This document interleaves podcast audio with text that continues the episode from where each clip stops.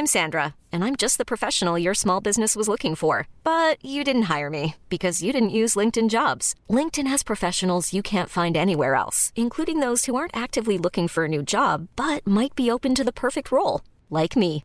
In a given month, over 70% of LinkedIn users don't visit other leading job sites. So if you're not looking on LinkedIn, you'll miss out on great candidates like Sandra. Start hiring professionals like a professional. Post your free job on linkedin.com/achieve today.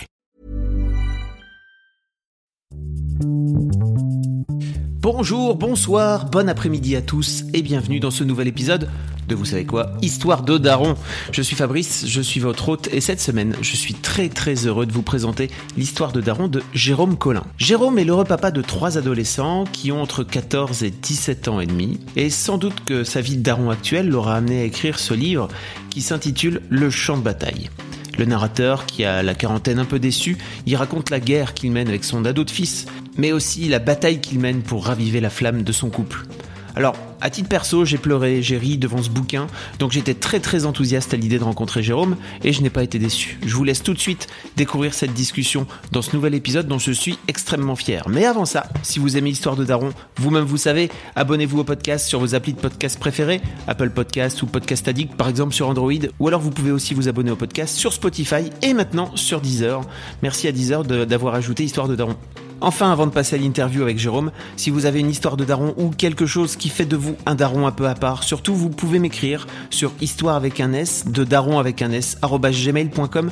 Je vais faire en sorte de vous répondre. Mais j'ai suffisamment parlé pour cette fois-ci, je vous laisse en compagnie de Jérôme. On est avec Jérôme Collin. Salut Jérôme. Bonjour. Ça va? Ça va très bien. Alors Jérôme, t'es journaliste. Mhm. Tu es déjà t'es belge. Ça Oui. c'est important de le dire parce que tu sais en tant que Lillois, moi, j'ai grandi la frontière belge, tu sais, euh, côté de C'est un Eldorado inatteignable, je comprends. bah c'est là qu'on sortait, hein, parce que quand Ouais, on était gamin, c'était surtout c'était bien, Ouais, parce que les Belges savent faire la fête. Mhm.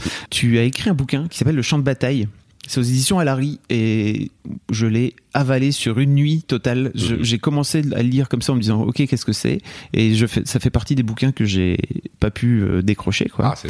Peut-être que les gens te connaissent euh, par internet parce que t'es euh, es journaliste et tu fais une émission qui s'appelle Hep Taxi Oui, depuis euh, 15 ans c'est ça depuis 15 ans en Sur la sur la RTBF. Ouais, c'est le service public belge. qui est vraiment une émission super. Alors, il y a possibilité de te voir, c'est ça, tu disais, sur une forme. Alors, il y a une plateforme sur le site de la RTBF, rtbf.be, qui s'appelle Ovio, et il faut s'inscrire sur Ovio, qui est la plateforme des vidéos à la demande de la RTBF. Si on s'inscrit, c'est accessible partout en Europe maintenant, oui. Et donc, donc- on peut voir le taxi. Tu interviews des, des stars, mais vraiment des stars de. de- vraiment du.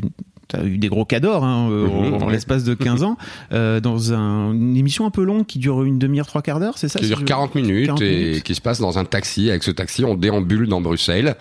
Et en fait, ça ressemble plus à une discussion euh, qu'à une véritable interview. C'est pour ça que je suis très content d'être avec toi aujourd'hui. Non, mais ça me fait plaisir. Et vraiment, je vous invite à regarder cette émission parce que si vous aimez les interviews comme moi, les interviews un peu longues et où on prend un peu le temps, ce qui est assez rare à la télé d'une manière générale, euh, regardez Hep Taxi, vous verrez, c'est vraiment cool. Ah, mais c'est gentil. Parlons un peu rapidement de, du champ de bataille, et puis après on va parler de toi, parce que je pense que ton- sans doute ce bouquin est inspiré de, de ta vie déjà. Un petit peu. ouais.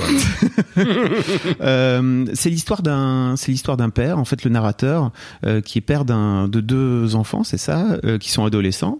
Euh, lui-même est un peu en désuétude. Il a quoi, 40 euh, Oh, il a la quarantaine, quoi. Voilà, quarantaine un peu compliquée.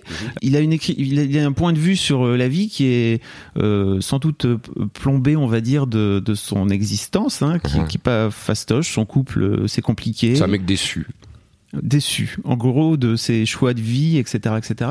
Et il y a euh, notamment cette euh, relation un peu compliquée avec son ado, Mhm. euh, qui a 17 ans, si je 16, 16 ans, c'est- 15 ans. ouais. qui est au, qui est au lycée. Mhm. Euh, et, et en fait, je, je, moi, ce livre m'a marqué parce que c'est la vraie vie. Ouais. C'est-à-dire qu'on a souvent ce truc. euh, en tant que parent, de venir dire euh, que tout va bien, que tout se passe bien, etc. Euh, parce que en fait, globalement, c'est quand même compliqué de dire que c'est que c'est compliqué. Mhm. Ne serait-ce que vis-à-vis de tes enfants, de tes propres enfants. Tout à fait. Et puis c'est un constat d'échec. On n'a pas nécessairement envie de participer euh, à ça et partager ça avec les gens. ouais. Et ce que j'ai adoré dans ce bouquin, c'est que t'y y vas, quoi. Tu...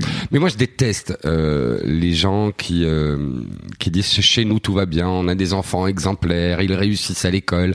Et alors sur les réseaux sociaux, une fois que le mois de juin arrive, les gens qui euh, exposent comme ça les bulletins de leurs enfants, comme pour dire non pas mon enfant est brillant, mais regardez quel quel bon parent je suis. C'est une position que je déteste parce que elle met euh, en compétition le fait d'être parent. Or, s'il y a bien un endroit où on fait ce qu'on peut, c'est quand on est parent. Parce que je pense que parent, c'est une profession à échec certain. C'est-à-dire qu'on ne sera jamais euh, un bon père.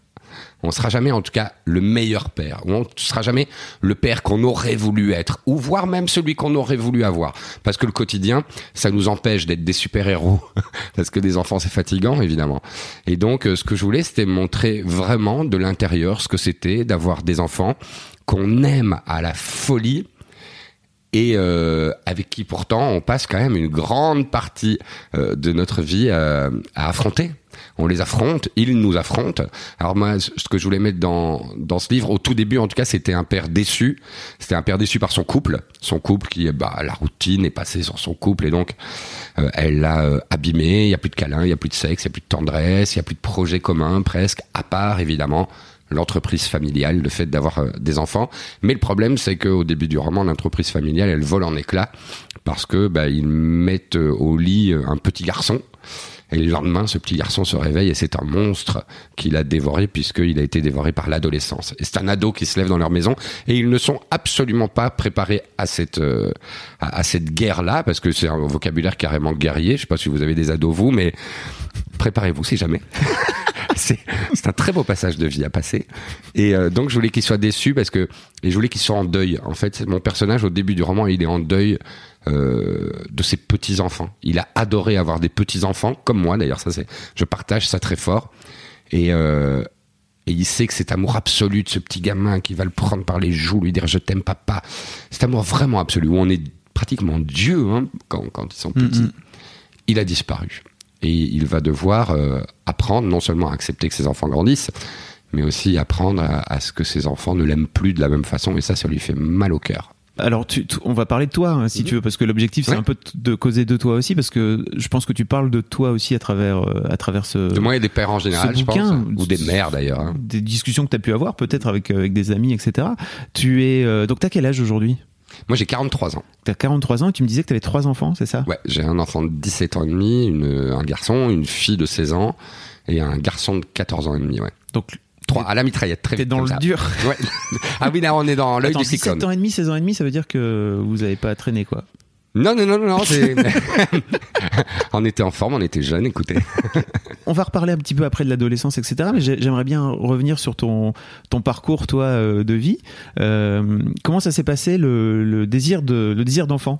Comment eh ben justement, euh, je le racontais dans mon premier roman qui s'appelait Éviter les péages, qui est un roman sur la crise de la quarantaine, là vraiment sur le couple. C'est qu'en fait, je n'ai pas eu de désir d'enfant. J'ai été père le jour où mon fils est né. C'est-à-dire que je pense même qu'on n'a jamais parlé du fait d'avoir des enfants avec ma femme. Jamais. C'est jamais une discussion que nous avons eue. On s'est rencontrés trois mois après. Euh, Vous aviez quel âge alors? On avait 20 ans, 21 ans. trois mois après, pour des raisons mais purement financières, on étudiait, on avait pas que tu ni elle ni moi, on a habité ensemble en se disant si ça marche, ça marche, si ça marche pas, ça marche pas. On était léger à l'époque, c'était chouette. et, euh, et, et, et, ça a marché. Et puis un jour, elle s'est levée, elle m'a dit je suis enceinte. Je lui ai dit oh chouette, ça va être bien. Et puis il y a un enfant qui est né, je suis devenu père à ce moment-là. J'avais, euh, je venais d'avoir 25 ans. Ah ouais, donc c'était assez jeune quand même. Ouais, c'était jeune quand même par rapport à nos amis. On était les premiers dans notre groupe d'amis à avoir des enfants, mais c'est jamais ni quelque chose auquel on a réfléchi, ni quelque chose qui m'a fait peur, vu que je, moi quand je l'ai appris c'était fait. Et ça euh, vient d'où ça se Mais je pense que c'était une évidence en fait. Hum. Il n'y a pas eu de piège hein, du tout. Hein. C'était, je pense qu'il y avait une espèce d'évidence dans le fait qu'on était prêt à bâtir euh, l'entreprise familiale, là, comme je l'appelle. Et vous en aviez jamais parlé ensemble Vous êtes jamais dit tiens, on va faire un enfant Non. Étonnant, hein Mais ma femme est étonnante. ah bah, je, je vous ai dit. ok, et donc tu. Waouh, donc mais ça veut dire que la grossesse, tu t'en as pas adoré. Ah, t'en as quand même des souvenirs alors. ah oui, évidemment, le moment, elle m'a dit je suis enceinte, j'étais l'homme le plus heureux du monde. On n'en avait jamais parlé, mais je pense que c'est quelque chose que secrètement j'attendais, mais je ne m'étais jamais formulé la question de ma de me donner une suite. C'était jamais apparu chez moi.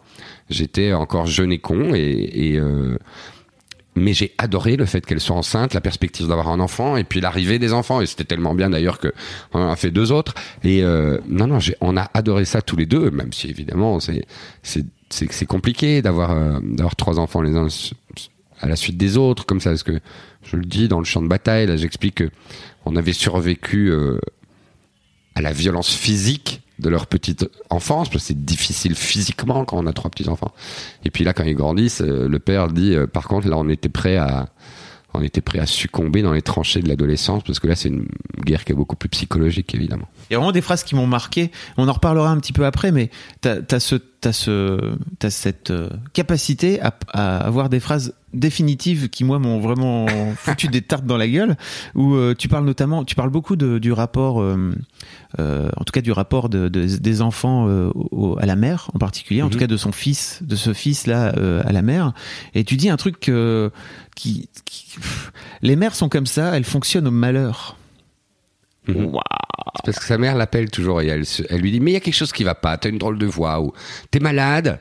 Et euh, il y, a, il y a ça chez les mères, c'est en tout cas chez des mères que je connais et Ouais. notamment la mienne. euh, Il y a une espèce de fonctionnement au malheur ou en tout cas à la peur de la tragédie. Euh, et il y a après, faut pas faire de généralité évidemment. Toutes les tous les hommes et toutes les, les femmes sont différentes, mais euh, mais il y a ça, ouais. Je trouve que y a, certains êtres humains fonctionnent au malheur, et des fois, moi, j'en fais partie. Mais c'est vraiment héréditaire chez moi, je pense. Oui, parce que ta, ta mère toi-même, Ah. tu disais, fonctionnait comme ça avec toi. Ta femme fonctionne comme ça aussi? Pas trop, non. C'est Ouais. plutôt euh, avec tout l'amour que je lui porte, il y a un côté euh, qui est la chose que je, je préférais euh, avoir en moi et s'étendre. C'est, c'est- elle a un côté imbécile heureuse. Vous voyez ce que ça veut dire? C'est, euh, c'est pas du tout. euh, Non, non, c'est pas péjoratif. péjoratif. Au contraire, j'en rêve. C'est d'avoir une espèce d'insouciance D'insouciance. comme ça que moi j'ai du mal à attraper. Et d'ailleurs, c'est l'histoire du champ de bataille, c'est ça. C'est un père qui voit les choses qui ne marchent pas, il ne voit que ça. Il met la faute sur les autres, etc. Alors que s'il y a bien un personnage qui est stable tout au long euh, du roman, c'est la femme, c'est son épouse, c'est la mère des enfants qui, elle, ne va pas bouger. Elle est l'église au milieu euh, du village, elle est la raison, elle est la force, elle est l'intelligence dans, dans cette famille, alors que lui, c'est c'est l'autre adolescent euh, de l'histoire. Donc Oui. quand je l'ai écrit, moi, c'était aussi une déclaration d'amour à ma femme, évidemment. Tu dis, tu dis d'ailleurs que donc euh, le personnage a deux enfants et tu parles justement du fait que sa, sa, sa femme a trois enfants en fait. Il y a ce truc, Oui, il y a ce- cette position en tant que père qu'on a parfois et je, je, m'en- je, m'en- je me suis retrouvé aussi là-dedans où j'ai tendance à me reposer sur ma femme sur des sur des En trucs de la vie quotidienne, mais parce que elle aussi, je pense, euh, veut embrasser ce rôle-là. Euh, Alors, ça nous arrange bien, des fois, de penser qu'elle veut embrasser ce rôle-là. Euh, faudrait lui poser on- la question, on- déjà. Moi, j'ai eu euh, plein de discussions avec elle justement, hein, mais Ouais. euh, Moi aussi, je le fais. Euh, je pense que des fois, ça lui plaît d'endosser ce rôle-là, des fois pas, je pense. Alors, il faut, il faut revenir. euh, comment tu revenir fais alors sur parce le que rivage. Ouais, je fais moi comme parfois tout le monde, je, me débat. je l'oblige à en fait je, le, je, lutte contre elle justement pour pour faire en sorte qu'elle qu'elle ne l'endosse pas Oui, moi aussi, ouais. et c'est très compliqué parce Ouais, qu'elle aussi, veut pas elle Moi euh, aussi, mais non, parce que, vous savez, on, on est en pleine euh, révolution, là, et quelle joie, d'ailleurs, de voir euh, ce mouvement reprendre de l'ampleur, de la force, s'organiser, etc., etc. Mais le problème, c'est que... tu parles de quel mouvement? Oh, du mouvement féministe actuel, Mm. du mouvement féministe actuel, et pas de balance ton port ou de MeToo particulièrement. En tout cas, d'un mouvement où, en tout cas, euh, la chose la plus importante, l'égalité entre les sexes, est en tout cas remise sur la table. Ça, ça me paraît être euh, un des combats les plus importants à mener dans notre société aujourd'hui, que ce soit euh, euh, pour nous euh, Européens gâtés ou pour l'Afrique ou euh, pour l'Asie ou pour l'Amérique ou pour l'Amérique du Sud ou pour l'Océanie, pour le monde. Les conditions de la femme n'est pas la même partout évidemment, mais il y a des tendances quand même qui se ressemblent. Et la tendance qui se ressemble, c'est le patriarcat. Et il faudra l'abandonner. Euh, le plus vite possible, mais nous sommes quand même encore nous emprunts de ce patriarcat. Euh, je suis emprunt de ça et ma femme est empreinte de ça. C'est-à-dire que elle aussi a encore des réflexes qui lui ont été donnés par sa mère. Tu seras mère, tu seras euh, la chef de famille, tu seras, c'est toi qui organiseras la maison, etc. On lui a répété ça. C'est difficile en une génération de se sortir de ça. Mais en tout cas, la, chose est en marche et moi, c'est quelque chose qui me réjouit absolument. Mais comment je fais dans ma vie tous les jours? Je fais comme tout le monde. je me débat et ça s'arrête là. Comment tu fais par exemple avec euh, tes garçons euh, pour euh, les inciter, pour les éduquer, euh, par exemple au, au respect de la femme, ce qui est pour moi un vrai un vrai sujet, hein, parce que on peut on peut empouvoirer, ben, on dit ça chez Mademoiselle souvent, on empouvoir les Mhm. filles, c'est super bien, mais en fait il faut surtout expliquer aux garçons aussi qu'il faut savoir laisser la place, et ça je pense que c'est un sujet qu'on a encore en tant que société, en tout cas en France, euh, assez peu abordé. Ouais. C'est un sujet qui est peu abordé. Il n'est pas abordé à l'école, alors qu'il serait urgent, par exemple, que l'école parle de la place de chacun dans la société et du fait qu'il faudra impérativement tendre vers l'égalité. Moi, j'ai une structure familiale qui me permet de parler de ça parce que on est deux femmes et trois garçons, donc évidemment, il peut y avoir cette discussion euh, des genres. Euh, on l'a d'ailleurs très souvent parce que ma fille peut se plaindre de comportements euh, de ses frères, par exemple, ou ma femme peut des fois se plaindre de mes comportements ou des comportements de ses garçons. Donc, automatiquement, on a des questions quand même C'est des discussions que vous avez en famille qui viennent ouais, pendant leur pas. Alors ça termine pas toujours bien, mais euh, mais c'est important et en tout cas je sais bien que chaque membre de ma famille est très très très conscient de ça. Et par exemple moi j'ai un garçon qui a 17 ans et demi, donc qui est en grand âge de s'intéresser au sexe féminin et on a des discussions avec lui sur la manière dont dont dont on doit protéger les gens qu'on aime, même quand on les aime plus, par exemple, Euh, de protéger les gens qu'on a aimés, parce que des fois un ado c'est pas tendre quand ça quand ça fait une séparation. D'ailleurs, un adulte non plus. Mais euh, là, il est peut-être encore temps de leur apprendre. Donc, on leur en parle, ouais. On leur en parle. C'est quelque chose qui est, c'est quelque chose qui vient euh, de manière très fréquente d'ailleurs euh, sur la table. Consentement autour du sexe aussi, j'imagine. Comment? Le consentement autour du sexe, pardon, je disais. Ça veut dire quoi le consentement autour du sexe? Bah, d'apprendre à tes à, à tes enfants d'une manière générale qu'en fait non c'est non. Alors là, c'est une évidence. Alors là, c'est une évidence. Ça, c'est très clair aussi. Mais c'est un- il y a un vrai tabou, hein. Il y a un mot, hein, ça s'appelle le respect. hein. Le respect de l'autre, c'est euh, la volonté de l'autre, le corps de l'autre. Tout ça lui appartient à 100%. Il n'y a pas euh, un millième de petit pourcent qui appartient à l'autre.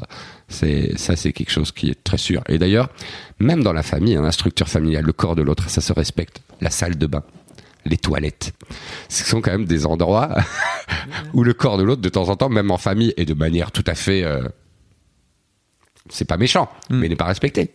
Donc il faut apprendre aux enfants. Vous ne rentrez pas quand votre mère et votre sœur sont.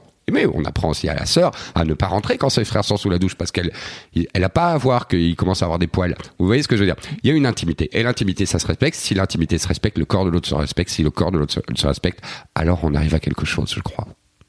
Tu parlais de l'école. Mais c'est un travail de Pardon. tous les jours. Hein, c'est super chiant parce que tout est toujours remis en cause, évidemment. Ah ça. tu disais justement tout à l'heure que euh, c'était le, le d'être parent, c'est le, le truc euh, qui amène forcément à l'échec. Tu crois? Ouais, je crois. Je, je pense qu'on peut être le meilleur père, mais on aura toujours à un moment, et je pense à plusieurs moments, voire à de nombreux moments, parce que ça dure 20 ans quand même cette histoire d'élever un enfant et de lui donner des ailes. Enfin, en tout cas, des racines même, et des ça ailes. dure même toute la vie. Ouais, ça dure toute la vie. On aura été injuste. On aura été. euh, on aura eu des mauvaises réactions. Euh, on n'aura pas fait tout ce qu'on pouvait euh, de temps en temps parce que parce que on est fatigué, parce qu'on a des problèmes au boulot, parce que on a la flemme, parce que ça va pas dans notre couple, parce que ceci, parce que cela. On n'est pas les. C'est pas un rôle où on peut être parfait. Ça dure trop longtemps que pour pouvoir y être parfait, le fait d'être parent. Donc il faut accepter, euh, je pense, le fait d'être absolument imparfait. Il y a une chose, je pense, qui ne peut pas faiblir, euh, c'est l'amour qu'on porte à nos enfants. Et, euh, et il y a une chose sur laquelle, moi, par exemple, je suis intransigeant envers moi-même, c'est de leur dire. Parce que je pense qu'en fait, dans une vie d'enfant et d'adolescent, un petit enfant, ça entend beaucoup. Je t'aime, tu as bien fait ça, des compliments, etc. Une fois que l'adolescent arrive et il se met en rébellion, il se met en rébellion parce qu'il doit s'y mettre, hein, c'est un processus physiologique. Il ne l'entend plus. Il ne l'entend plus à l'école. On n'entend plus, c'est très bien à l'école. Tu as bien fait. Ça ne s'entend plus. Hein, c'est le contraire. On est quand même dans une école plus punitive On va que, reparler de l'école que de si récompense. Je sais que t'en as gros. Je- Ouais. et, euh, et, euh, et, et, et donc, je trouve ça très important de continuer à leur dire quoi, quel que soit leur âge, bah, que je les aime. Moi, je trouve ça important. Et sur ce, Moi, j'ai une famille où la parole sur cette question-là est, est libérée. Alors, elle est libérée dans tous les sens, évidemment. Quand euh, ils peuvent aussi me dire des choses absolument cruelles sur ma façon d'être père, sur Mhm. moi, euh, sur notre famille. euh, Et évidemment, ça va dans tous les sens. Comment t'as fait pour euh, dépasser, enfin pour prendre conscience de ça et pour le mettre en place? Parce que je pense que c'est un truc qui vient pas naturellement. De- Si. Si Chez moi, oui. Chez toi, ouais. Chez moi, oui. euh, mais moi, je suis comme ça. hein. J'ai un besoin absolu de dire aux gens que j'aime que je les aime. Sinon, je me sens pas bien. Et, euh, et donc, ça c'est un ouais, ça depuis de soi dans ma famille. J'ai toujours fait. Avec mes amis aussi. Et, euh, Même tes potes, euh, Ouais. parce que c'est un truc qui se dit pas, par exemple. ouais, avec potes. mes amis garçons aussi. Ouais, ouais. Ouais, ouais. Je peux leur dire, tu me manques, je t'ai pas vu depuis longtemps. Ils le prennent comment. Comment Ils le prennent comment ben, Ils me connaissent. Ils Oui, prennent ça ça. bien. Et est-ce que tu as la sensation que d'avoir euh, exprimé cet amour-là les incite à, à, à- à- à passer euh, la, la barrière en face Tu vois ce que je veux dire ou pas? Alors, je l'espère. Ouais. Là, pour le moment, à l'œil nu, ça ne se voit pas encore. Faut être tout à fait honnête. c'est euh, c'est un travail de longue haleine. Oui, je sais qu'ils ont des émotions fortes. Je sais qu'ils peuvent parler de leurs émotions. Mais là, pour le moment, euh, j'ai trois ados à la maison. Trois ados à la maison, c'est quand même une guerre. Hein. Faut pas le. Là, on parle de choses positives, mais euh, c'est une guerre. Hein. Moi, ma vie, c'est des tractations incessantes euh, en, en triangulaire entre les enfants, la maman et moi. Ce que je ne donne pas, on va le demander à la mère. Ce que la mère donne pas, on vient me demander. Oui, mais toi, tu es plus cool qu'elle. Toi, tu es plus sale qu'elle. Oui, mais euh, c'est- des tractations incessantes. Tu hein. fais Il y a comment un côté pour, euh, euh, infernal à ça. Tu fais comment pour, pour réussir à dépasser ça? Je m'enferme dans mes toilettes. C'est ça. c'est pas vrai. ça, c'est dans le roman. J'ai mis en scène un homme qui, quand il ne peut plus, qu'il n'en peut plus des tractations de l'ambiance de la maison, bah, il, il a trouvé un refuge. C'est ses chiottes. c'est d'aller dans les toilettes, c'est de s'installer dans ses chiottes Il et d'y rester de longues heures. Ouais, il a une boîte cachée avec des voyages qu'il n'avait jamais fait. C'est bien dommage d'ailleurs. Et euh, Ils sont où tes toilettes à toi alors, perso? T'as des toilettes? Ouais, ouais, chez mon bureau. T'as ouais, t'as un bureau. J'ai un bureau chez moi et euh, de temps en temps, j'y reste. euh, il faut bien l'avouer, euh, une demi-heure ou une heure de plus que ce que je ne devrais y rester parce que je sais que là, personne n'entre. Euh, et que je m'y sens bien tout seul et que j'ai pas envie des fois de redescendre dans l'arène quand euh, on est euh, en période infernale. Ouais, bien sûr, ça m'arrive. J'ai cette lâcheté aussi. Je pense qu'on l'a tous. En fait, je sais pas, je pense pas que ce soit une lâcheté. Au contraire, pour moi, c'est plutôt une forme de. Oui, sauf qu'on laisse, sauf qu'on laisse son conjoint seul sur le champ de bataille. à Ah ce oui, parce que oui, pour le coup, ça, ça chauffe dehors, c'est ça. Et- des fois, ouais, bien sûr, bien sûr. Mais on a tous besoin d'un refuge. Faut savoir le prendre. Je pense que une certaine forme d'égoïsme est pas toujours mauvaise. Je pense. Et ta femme, elle a un refuge à elle ou pas? Ouais, elle en a aussi. Ouais, c'est le sport. Ah oui, elle, euh, elle court ou?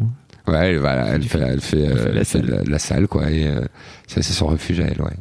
Tes, tes mômes ont, lu le bouquin ou pas? Alors ma fille euh, l'a lu. Là j'ai un enfant, mon aîné qui est sorti de l'adolescence maintenant lui.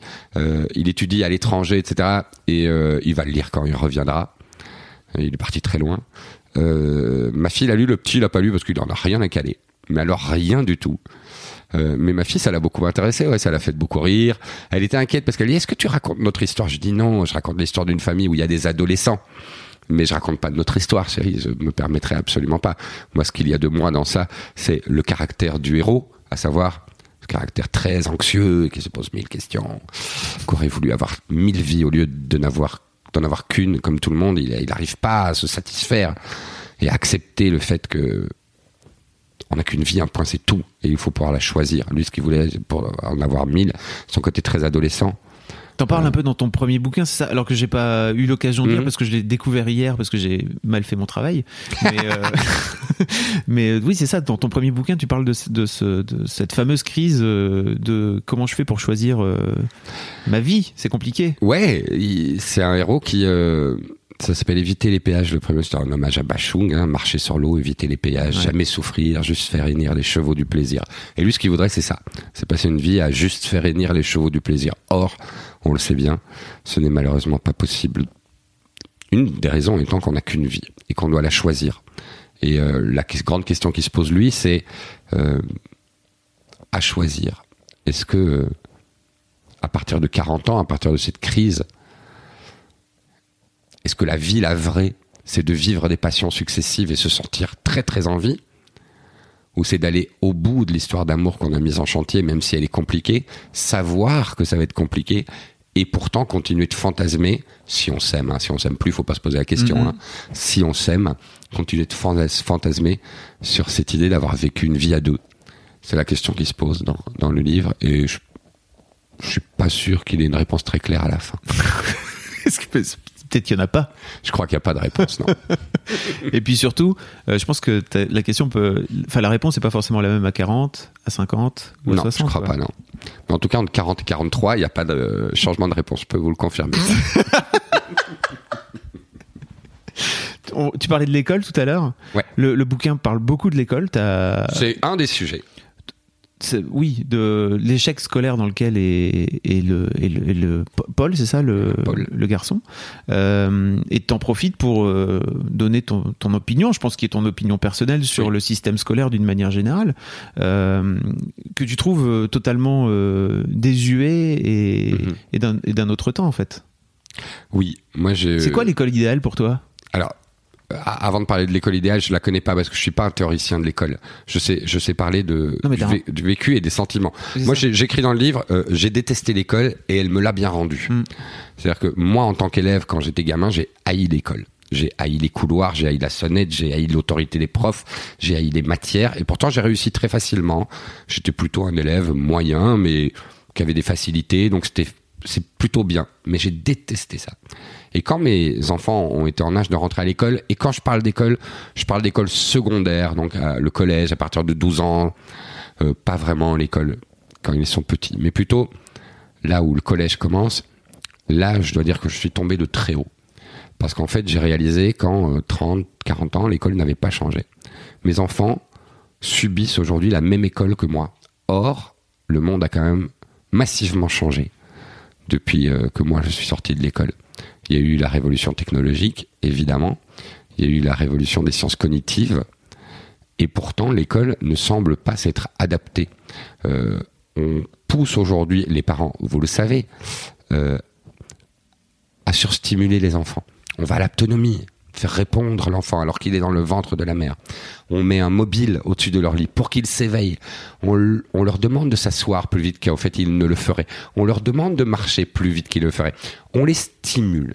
Or, une fois qu'ils rentrent à l'école, c'est un message paradoxal qu'il leur a envoyé. C'est assieds-toi, tais-toi, écoute.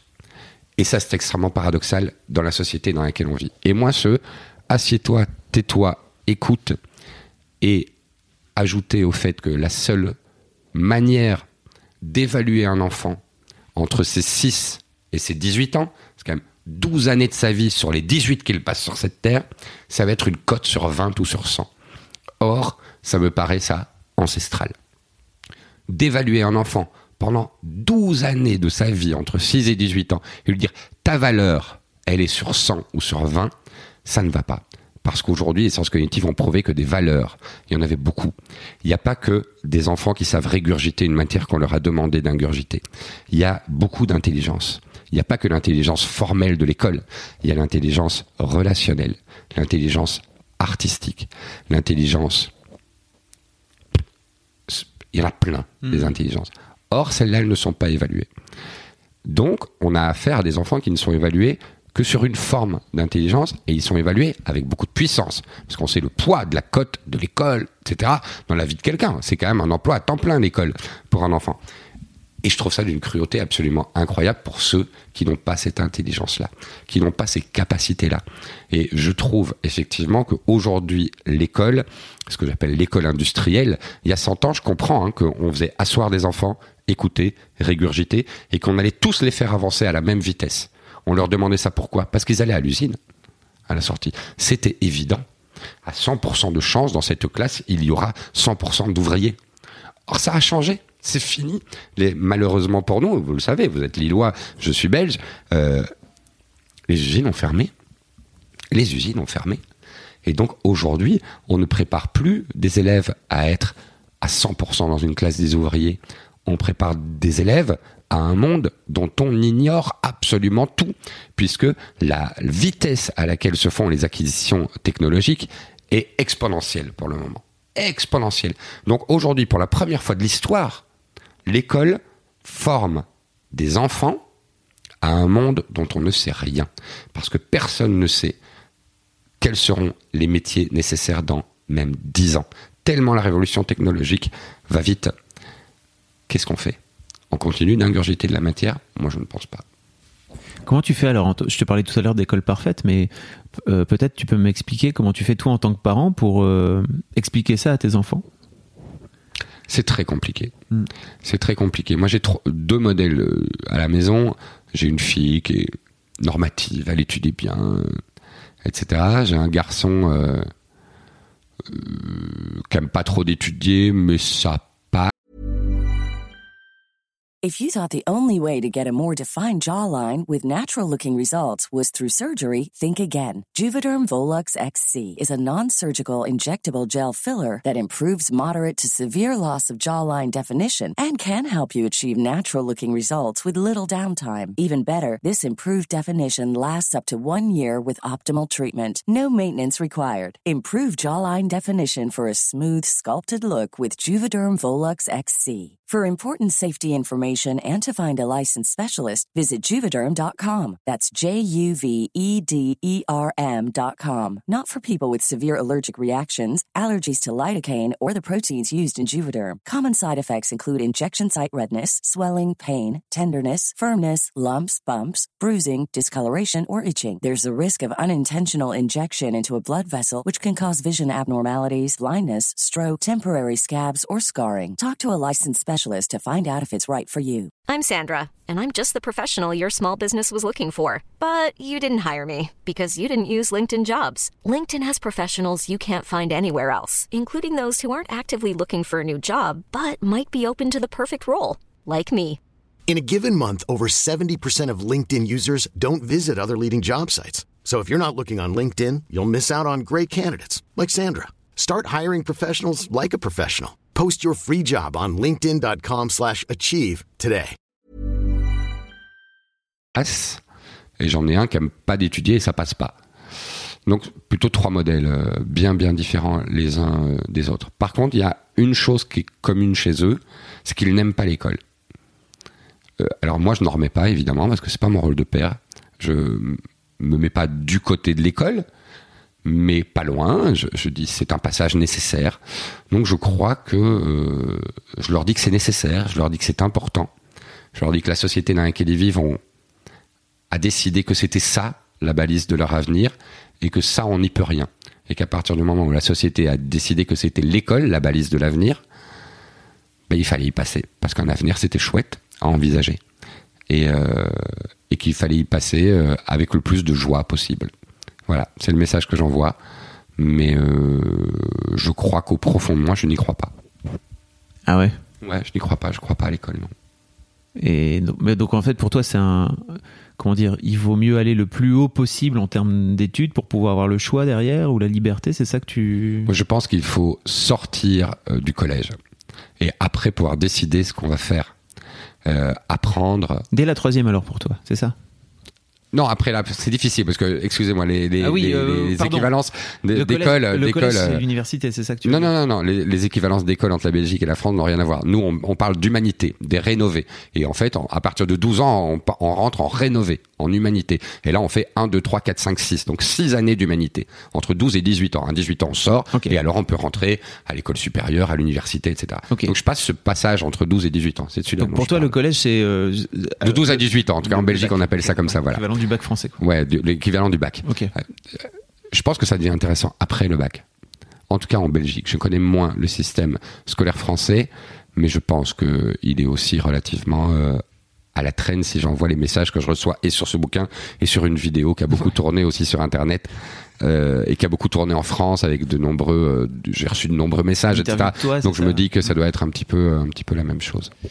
Et comment tu fais pour pour euh, inciter toi tes, tes mômes à, je sais pas choisir un métier par exemple ou choisir une vocation. Tu c'est quoi ton mais ça ça a rien à voir avec l'école justement de choisir un métier ou une vocation. C'est des rêves qu'on va poursuivre c'est les envies c'est les intuitions. Moi ma fille elle m'a dit euh, il y, a, y, a, deux semaines hein, j'aimerais bien être psychologue parce que j'aimerais bien travailler dans les prisons pour aider les gens qui ont besoin de moi pour se réinsérer dans la société. Donc 14 ans c'est ça? 16 ans 16 ans pardon. Ouais. Je dis très bien chérie Très bien, on va mettre tout ça en place si tu as envie. On verra l'an prochain si tu changé d'avis. Si tu pas changé d'avis, on continuera de mettre en place. Mais là, elle est dans un cursus normatif, euh, les fameuses humanités entre 12 et 18 ans. Il va falloir attendre le bac pour choisir euh, cette option si jamais elle veut faire de la psychologie euh, ou pas.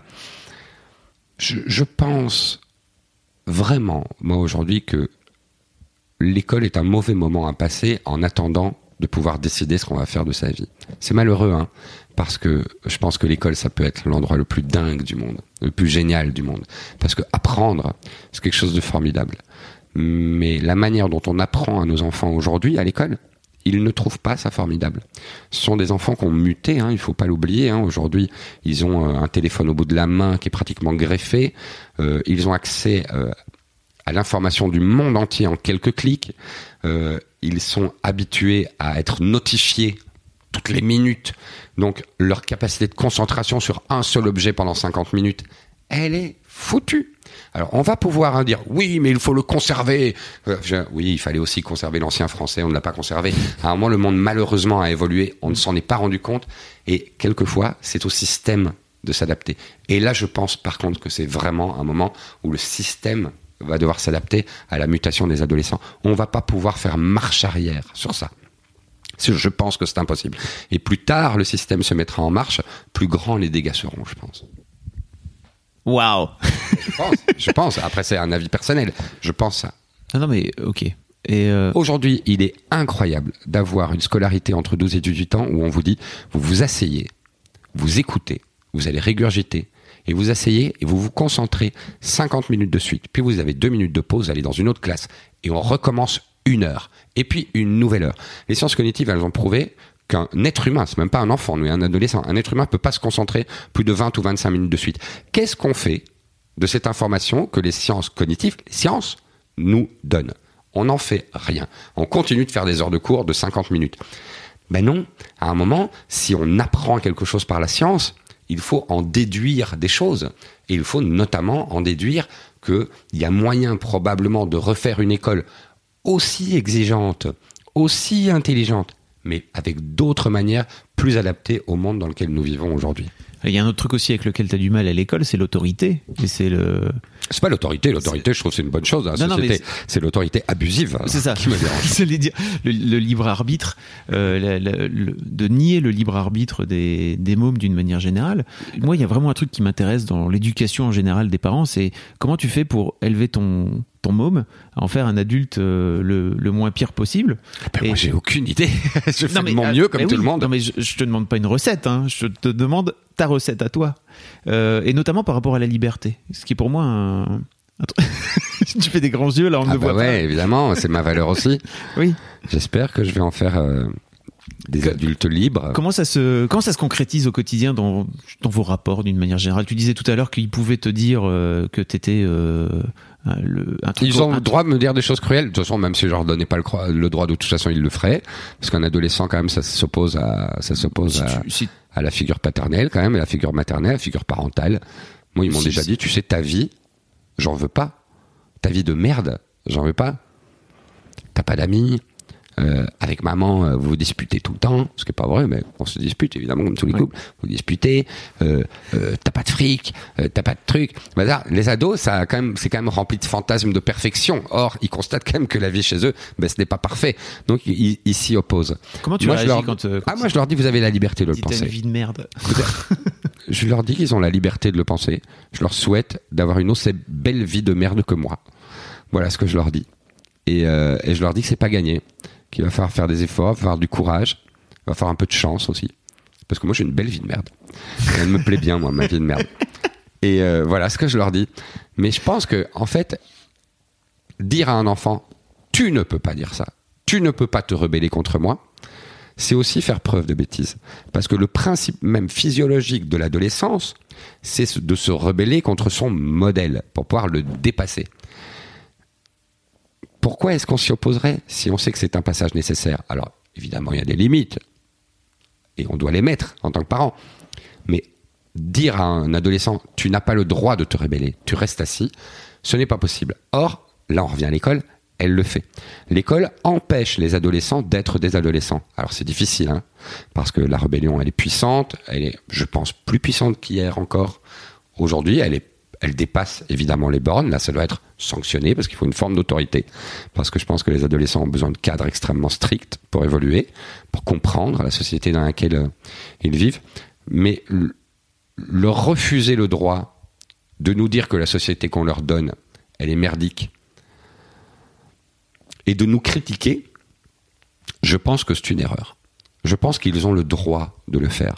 Et si on leur laisse le droit, on leur met quand même aussi implicitement la pression de faire mieux. voilà. C'est ce que je pense. C'est génial. Tu sais que il y a beaucoup de, de nullipares qui écoutent, euh, qui écoutent Histoire de Daron. Et je suis, c'est une de mes fiertés, en fait. C'est-à-dire qu'il y a beaucoup de jeunes Ah ouais qui n'ont pas encore d'enfants, qui écoutent Histoire de C'est Daron. vrai Plein, plein, N'en faites pas Je rigole. Faites-en, mais avec quelqu'un que vous connaissez. Ouais, c'est mieux. Et en connaissance de cause. Et je pense que l'un des trucs, enfin, notamment tout ce que tu es en train de raconter, tout ce que Histoire de Daron raconte en général, je pense que ça te donne des billes, en fait, pour, euh, pour savoir où tu fous les pieds. Parce que moi, par exemple, à titre perso, personne m'avait jamais dit tout ce que on est en train de se raconter là. C'est vrai Euh, Non. Mes parents, bien sûr que mes parents m'ont pas dit, tu vas voir, tu vas en chier, parce qu'en fait, à cause Ah de non, toi, moi on non plus, moi non plus, mais moi non plus. Bien sûr. On m'a pas dit ça. Et je pense que cette, la libération de cette parole-là, elle est hyper importante. J'aurais préféré savoir moi en avant où je foutais les pieds Moi et aussi. ouais, on est d'accord. Et euh, et, et, euh, en fait, l'un des trucs qui marche bien, je trouve, c'est qu'il y a ce truc de passage de passage de relais. Tu vois, passage de témoin et que euh, ton, ton témoignage notamment peut servir à ça, de savoir, ok, en fait, c'est un autre modèle que le modèle. Je pense que c'est pour ça aussi qu'il y a pas mal de, de jeunes qui nous écoutent. Euh, c'est que c'est un autre modèle que le modèle de mes propres de mes propres parents. Parce que tu disais que vous parliez beaucoup, etc. Est-ce que vous avez euh, des, des moments de, tu disais autour du repas, etc. Tu, tu déclenches toi des discussions comme ça pour venir. euh, Ouais. ça- Ouais, ouais. Ouais, moi je déclenche des discussions à table. Alors c'est pas toujours une bonne idée parce que des fois ça termine dans les cris, dans disputes carrément. Ah oui, oui, moi j'adore ça, avoir des discussions avec mes enfants. euh. J'ai- J'aime bien les, les écouter. Alors à m'entendre là, euh, je- euh, on dirait que tout va bien. C'est difficile. hein. Moi j'ai une famille compliquée. Hein. Trois adolescents en même temps, c'est compliqué. Hein. T'as fait C'est, euh, trois adolescents vie en de trois ans. Conflit quoi. Ouais, c'est ça. trois enfants en trois ans, ce qui est, Ouais. ce qui est très rare en fait. hein. En trois ans et demi, ouais. Trois ans et demi. ouais. Ouais. Et donc euh, c'est chaud, hein. Je peux vous dire que quand je parle de champ de bataille, c'est le titre du livre, c'est le champ de bataille vraiment. Euh, des fois ma famille, hein, c'est des conflits euh, insensés, c'est euh, une espèce de violence de temps en temps aussi avec des adolescents. Des fois ça va beaucoup trop loin, les adolescents. Et euh, mais par contre, il y a une chose qui est toujours au-dessus, en tout cas me concernant. Des fois, eux l'oublient, c'est l'amour évidemment. c'est l'amour. Et moi, c'est ce que j'ai voulu raconter dans ce livre, dans le champ de bataille. C'est ma question de départ, c'était comment est-ce qu'on peut, dans la cellule familiale, aimer autant des gens que notre concubine, notre mari et nos enfants, et leur dire aussi mal? Comment est-ce possible de s'aimer autant et de ne pas parvenir à se le dire vraiment et même à développer dans cette même structure où on s'adore une réelle violence, une réelle injustice? Comment ça se fait que la famille, alors qu'a priori c'est un endroit où on s'aime, est un endroit aussi compliqué?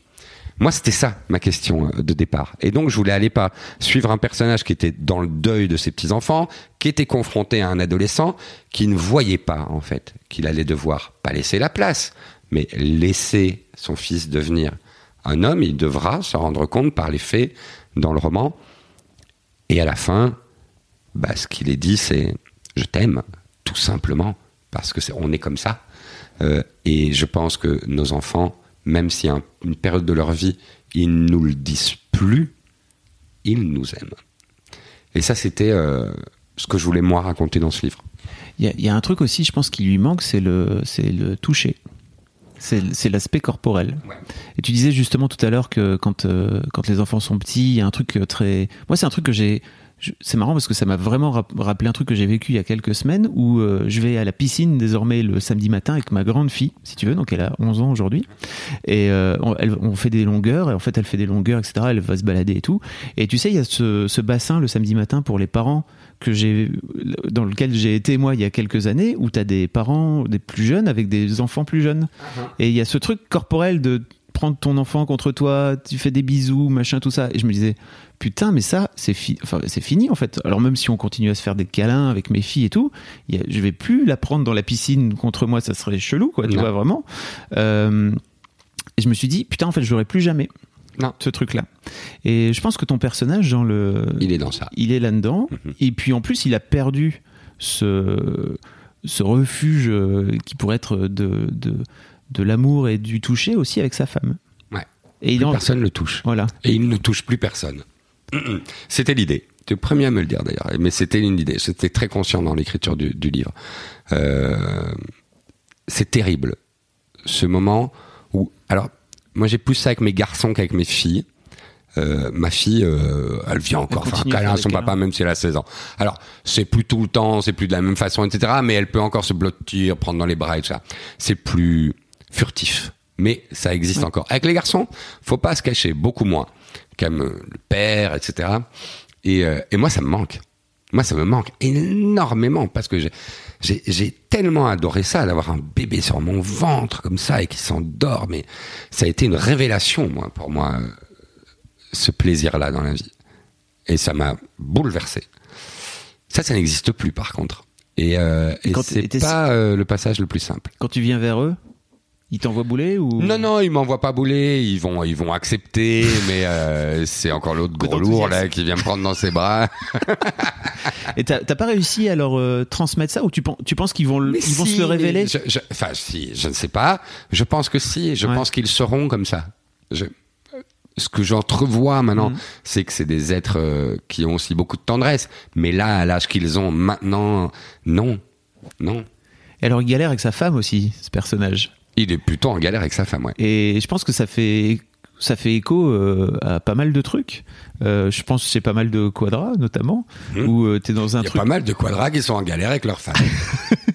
Euh, il est, il est lui-même en train de se dire, ok, en fait, pour faire en sorte de, de réparer la famille, il faut d'abord que ça passe par le, réparer Par le notre couple. Notre couple. Mhm. Et il met en place tout un tas de stratégies. Je ne veux pas, je, je veux vous spoiler le Mais moins elles sont plus possible. débiles les unes que les autres, on Mais est d'accord. Mais c'est compliqué. Mhm. Euh, c'est compliqué de. Enfin, on sent qu'il galère, quoi. Il galère.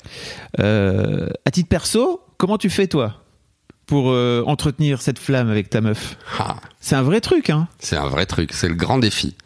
C'est le grand défi du couple. Hein. Euh, c'est mes deux semaines, c'est pas le truc le plus compliqué du monde. c'est mes 25 ans.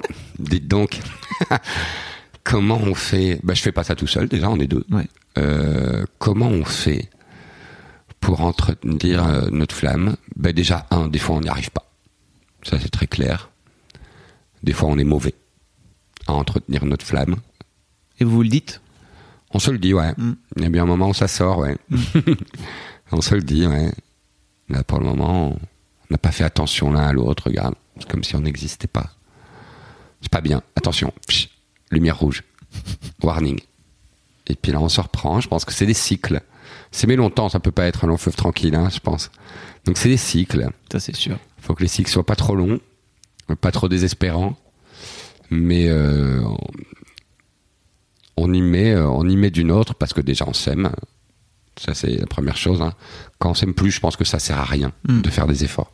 Parce que je pense que quand on s'aime plus, on s'aime plus. C'est terrible la vie, mais c'est comme ça. Euh, par contre, quand on sait qu'on s'aime encore, bah, il faut euh, faire ce que faire ce qu'on fait. Il faut réapprendre à se toucher. Il faut réapprendre à se saouler ensemble, à sortir ensemble, à être léger ensemble, à prendre un week-end ensemble. En fait, il faut euh, réapprendre ensemble à redevenir un jeune couple perpétuellement. Parce que quand même, toute la vie nous pousse à être des vieux couples. Voir des enfants grandir, tu le sais, ça te fait vieillir. Hein, parce que tu te dis, mais c'est dingue, parce que ce truc d'un mètre 82 là, tu te rappelles, à un moment, il a fait 49 centimètres. Et... Euh, Il, il parle beaucoup de ça d'ailleurs, ton perso. mais oui, enfin, je veux dire, c'est terrible. voit hein. Enfin, je veux dire, on se voit vieillir hein, quand nos enfants grandissent. C'est le, c'est le, c'est le plus. Moi, je vois des photos de mes enfants quand ils sont bébés aujourd'hui. Alors moi, j'en ai un qui est plus grand que moi.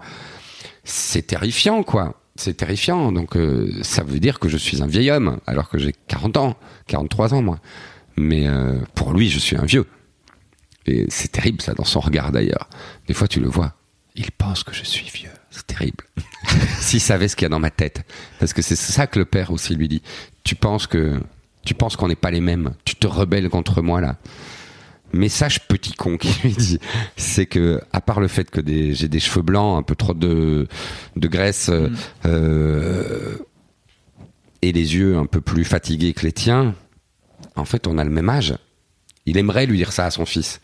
Il faut savoir ça, les adolescents ou les plus jeunes qui nous écoutent, c'est qu'en fait votre père et votre mère ils ont le même âge que vous, parce qu'en fait il y a pratiquement que le corps qui vieillit. hein. Dans notre tête quand même, on est toujours aussi euh, avide de légèreté, de liberté, de toutes ces choses. Or, on s'est fait un petit peu casser par la vie, par le rythme du travail, par nos responsabilités. On doit vous nourrir, les gars. Puis par vous Et- aussi, voilà, d'une manière puis, euh, générale. évidemment, évidemment, par nos enfants. Et ça, c'est un truc qui m'énerve. Justement, on revient au début quand disent Ouais, ch- tout, tout se passe bien chez nous, on a des enfants formidables. Mhm. Mais, mais en fait, non. Des enfants, c'est une épreuve. C'est une sublime épreuve, mais c'est une épreuve, je crois. Et ne pas le dire, c'est quelque part trahir parce que demain, quand ils auront des enfants, et que ce sera une épreuve, ils, se diront Ah ben non, moi, ma mère m'a toujours dit que c'était formidable. Elle n'avait pas eu difficile avec nous. Pourquoi moi, c'est difficile? Donc je pense qu'en fait, il faut dire la vérité. Vous nous faites chier de temps en temps, mais grave. On aimerait pouvoir baiser et faire du bruit. Eh ben, on peut pas. On aimerait pouvoir partir en vacances quand on veut. Eh ben, on ne peut pas. On aimerait pouvoir claquer tout notre fric pour nous, mais on ne peut pas. On aimerait être au calme, mais on ne peut pas. C'est comme ça. Mais on le fait pour une raison qui est incroyable, c'est qu'on vous aime à la folie. Et c'est très bien. Et c'est même pas un effort, ça, c'est, c'est juste du plaisir. Mais il faut que les enfants sachent, sachent ça. Merci Que Jérôme. ce n'est pas qu'un cadeau, non, je ne sais rien. Merci Jérôme. Ou alors le ça les traumatiserait, j'en sais rien. Non, je pense pas en plus. Parce que je pense que l'un des, l'un des problèmes de notre société actuelle, c'est qu'on a tendance à prendre trop les enfants pour des enfants. Et euh, en fait, euh, faut pas non plus trop les prendre pour des adultes. Hein. Tu, on- tu parles notamment de, dedans dans le bouquin de, de, de- des, images qu'ils peuvent voir de violences extrêmes, d'attentats, etc., etc. Donc il y a quand même un moment où il faut savoir les protéger d'un truc. Mais je pense que par rapport à la vie, à la vraie vie, à la vie notamment euh, de famille et de couple, etc. Faut pas hésiter. En tout cas, moi, moi, ma ligne édito, c'est d'expliquer aussi euh, la vie de couple. Et puis euh, bon, pour l'instant, elles ont pas l'air d'être traumatisées. Et puis peut-être qu'elles le seront. Et puis comme tu disais, bah en fait, euh, j'aurais merdé. Et puis c'est pas très grave. Et puis voilà, on trouvera. Tant qu'on fait de notre mieux, c'est bien. je pense.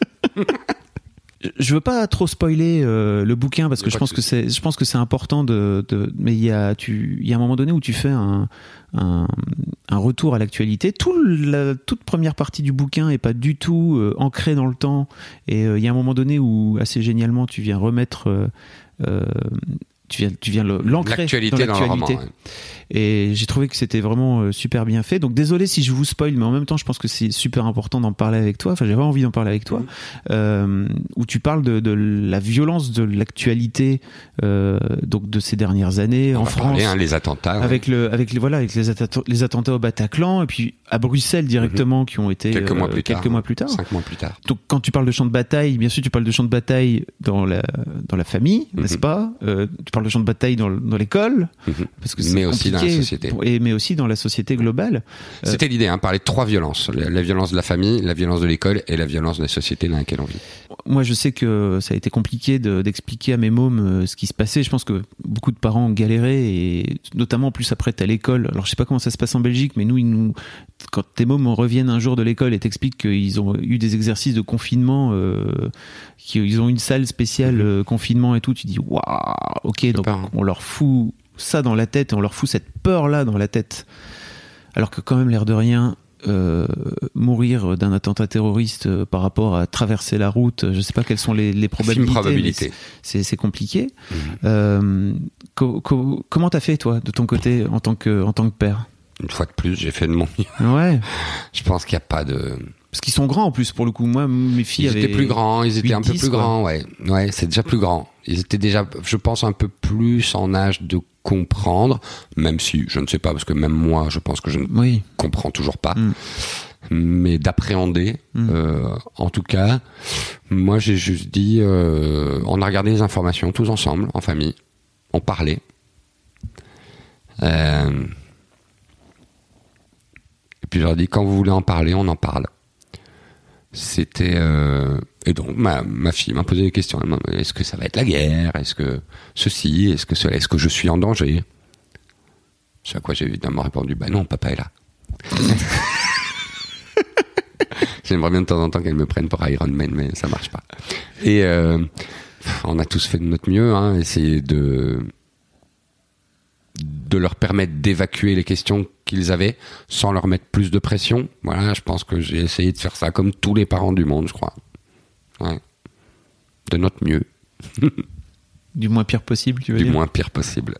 On a très peu parlé de ton cheminement. Je sais que c'est un truc. Tu sais, en général, dans les dans les histoires de Daron, j'essaie de suivre un cheminement. On n'a pas vraiment suivi de ch- Uh-huh. cheminement. Mais pas grave, c'est très agréable. Euh, tu, tu parles de l'accouchement. de- Et pour moi, c'est un moment tellement compliqué dans la vie de dans la vie d'un couple. Euh, Ah ouais, compliqué. bah, euh, compliqué dans le sens où compliqué dans le sens où c'est un moment violent, où c'est un moment de où tu tu découvres ton enfant, donc quoi qu'il arrive émotionnellement, il se passe plein de choses, etc., etc. Euh, Il y a eu des, dans des anciens épisodes des, des pères qui racontent que bah, ça s'est passé de plein de façons différentes en fait. Euh, tu parles aussi pas mal de tu, tu parles aussi pas mal de l'accouchement et euh, Comme un moment de rupture, un gros Oui. moment de rupture. Il y, a une, il y a une scène très importante ouais où on repart dans le passé, qui Ouais. s'est passé là, c'est un moment de rupture où tout a commencé dans la séparation du couple. Alors ça, je, je peux te faire une confidence. Ça, c'est euh, les... Ça dure quatre pages, je pense, et c'est les quatre seules pages vraies du roman. Moi, ça m'est arrivé. C'est arrivé à ma femme. Elle a fait un arrêt cardiaque pendant un accouchement. Euh, pour notre troisième enfant, le plus petit, celui qui a 14 ans euh, aujourd'hui. On lui a fait la péridurale. Elle était couchée, la péridurale est remontée au cœur, elle a eu un arrêt cardiaque. Ça a duré 30 secondes, je pense, mais je me, elle ne se souvient de rien. Très étrange. Euh, Elle n'a pas de souvenir, elle n'a pas de, même pas de traumatisme parce qu'en fait, elle se souvient pas. Elle se souvient, s'est endormie, mais c'est tout. Euh, le corps est bien foutu quand même. le corps est bien foutu quand même. Ouais. Par contre, moi, j'étais là à côté Mm. et je l'ai vu entre guillemets mourir euh, avec le cœur qui s'arrête, euh, l'anesthésiste paniqué, euh, qui lui met des baffes, qui lui met un masque, qui lui fait une piqûre dans le bras pour la faire revenir, qui me dit parlez-lui, monsieur, dites-lui de revenir. Et elle revient. Et puis c'est l'anesthésiste qui me dit moins une. Il était.